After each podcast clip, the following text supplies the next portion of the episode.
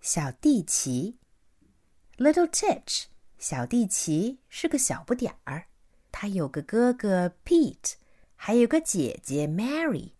哥哥姐姐不光比他高，他们的玩具也都比 Little Titch 更大更好。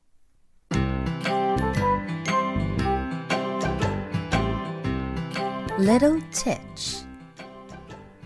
Titch was little. His sister Mary was a bit bigger. And his brother Pete was a lot bigger. Pete had a great big bike. Mary had a big bike. And Titch had a little tricycle. Pete had a kite that flew high above the trees. Mary had a kite that flew high above the houses. And Titch had a pinwheel that he held in his hand.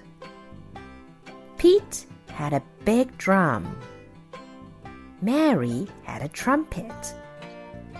And Titch had a little wooden whistle. Pete had a big saw. Mary had a big hammer. And Titch held the nails. Pete had a big spade. Mary had a fat flower pot. But Titch had the tiny seed. And Titch's seed grew and grew and grew.